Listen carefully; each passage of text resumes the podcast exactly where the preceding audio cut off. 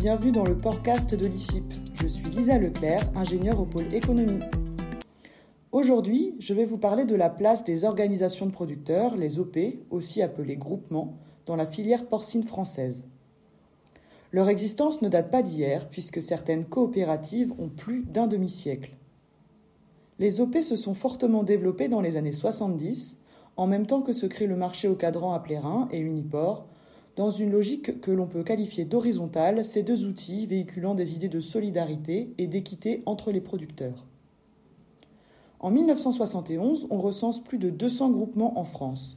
Au fil du temps, leur nombre se réduit drastiquement. Entre 2000 et 2019, par exemple, le nombre de groupements est divisé par près de 3. Et à mesure des fusions et des reprises, les OP occupent une place grandissante dans le maillon production de la filière porcine française, jusqu'à y devenir prépondérante. Aujourd'hui, la trentaine d'OP porcines existantes concentre environ 90% de la production.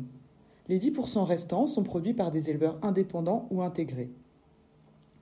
Les restructurations des OP porcines en regroupant l'offre offrent une réponse à la concentration des acteurs de l'aval, notamment ceux de la grande distribution. En 2019, les groupements ont commercialisé 20,9 millions de porcs charcutiers et rassemble environ 8400 adhérents. Les dix premières OP commercialisent quant à elles 18,1 millions de porcs charcutiers, ce qui représente 77% de la production de France métropolitaine.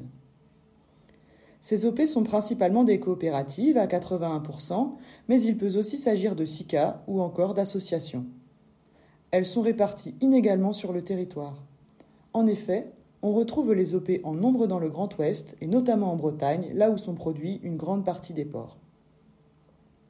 Les rôles premiers des organisations de producteurs sont d'assurer la commercialisation des ports et la négociation, ainsi que le conseil technique auprès de leurs adhérents.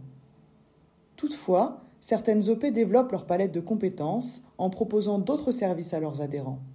Aide à l'investissement ou au montage de projets, achat d'agrofournitures, etc. Par ailleurs, elles sont plus ou moins liées aux autres maillons de la filière.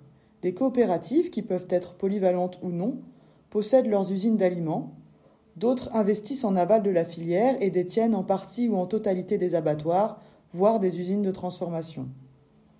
D'autres enfin sont indépendantes et peuvent nouer des relations contractuelles ou non avec leurs partenaires. Je vous remercie de votre écoute et vous dis à bientôt dans un prochain podcast.